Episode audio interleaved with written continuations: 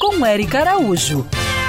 Meu nome é Daniela e eu gostaria de saber como os animais contraem a leishmaniose e qual a forma de prevenção da doença. A leishmaniose é transmitida para os animais e para os seres humanos pela picada de um mosquito conhecido como palha.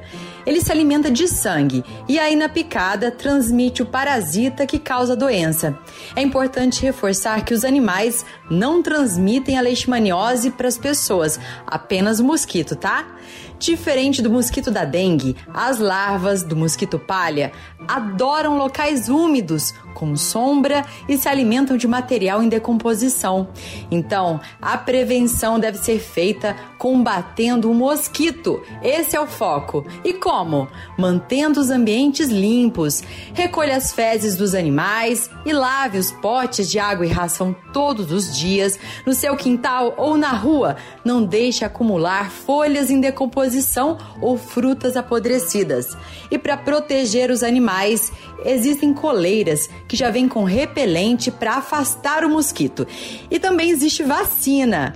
A leishmaniose ocorre em todas as regiões do país e os sintomas da doença, por exemplo, nos cães, varia muito, como emagrecimento, feridas na face ou na orelha que não cicatrizam.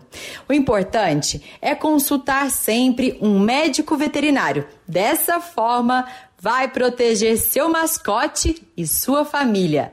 Siga essas pegadas e para saber mais sobre o mundo animal, me segue no Instagram, Erica Bichos. Quer ouvir essa coluna novamente? É só procurar nas plataformas de streaming de áudio. Conheça mais dos podcasts da Band News FM Rio.